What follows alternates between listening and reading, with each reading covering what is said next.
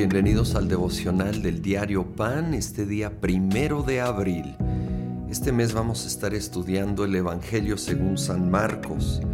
El capítulo 1 inicia directamente con el comienzo de el ministerio de Juan el Bautista preparando el camino para Jesús. El Evangelio de Marcos es el más breve de los evangelios y muchas veces precisamente eh, da unas narraciones sumamente breves, directo al grano. Después de, hablar de este inicio, el bautismo y tentación de Jesús en unos cuantos versículos, el 14 dice, después de que encarcelaron a Juan, Jesús se fue a Galilea a anunciar las buenas nuevas de Dios. Se ha cumplido el tiempo, decía, el reino de Dios está cerca. Arrepiéntanse y crean las buenas nuevas. Aquí está el, en lo, más esencial, en, en una breve frase, arrepiéntanse y crean las buenas nuevas. Las buenas nuevas son la noticia, el Evangelio. Eso quiere decir buenas nuevas. Que Jesucristo, el Hijo de Dios, vino a la tierra a sanar, a salvar, a transformar. Pero va de la mano con arrepiéntanse. Algunos quieren la buena noticia, pero quieren seguir viviendo en una manera que deshonra a Dios y eso no va a funcionar.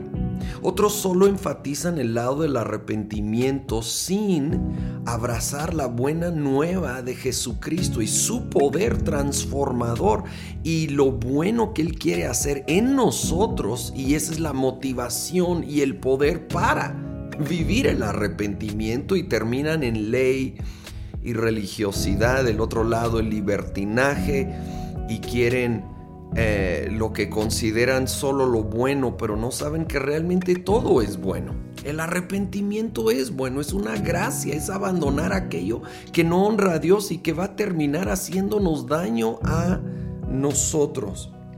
Sigo, versículo 16. Pasando por la orilla del mar de Galilea, Jesús vio a Simón y a su hermano Andrés que escuchaban perdón, que echaban la red al lago, pues eran pescadores. Vengan, síganme, les dijo Jesús, y los haré pescadores de hombres. Al momento, dejaron las redes y lo siguieron. Un poco más adelante vio a Jacobo y a su hermano Juan, hijos de Zebedeo que estaban en su barca remendando las redes. Enseguida los llamó y ellos, dejando a su padre Zebedeo en la barca con, con los jornaleros, se fueron con Jesús el llamado a estos primeros discípulos, pescadores profesionales y de tradición, de generación, eran pescadores. Pero cuando llama Jesús, los propósitos de Jesús eran mayores que cualquier tradición, que no era mala esta tradición, y si su llamado era seguir en ello, hubiera sido perfectamente bien seguir siendo pescadores, pero ellos tenían un llamado y un propósito mayor en seguir a Jesús y cumplir todo lo que Él quería.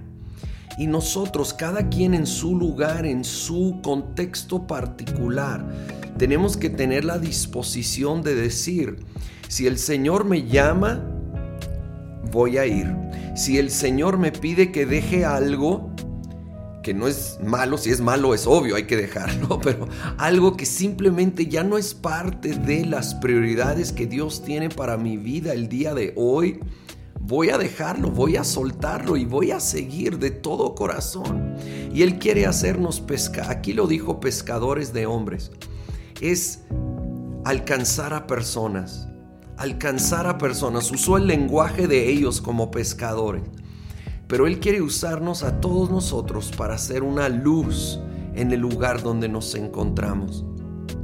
Señor, en esta hora venimos queriendo abrazar tu mensaje, arrepintiéndonos de todo corazón, de todo aquello que no te honra, creyendo, poniendo nuestra fe en ti, en las buenas noticias, en el Evangelio, en tu obra completa y perfecta en la cruz.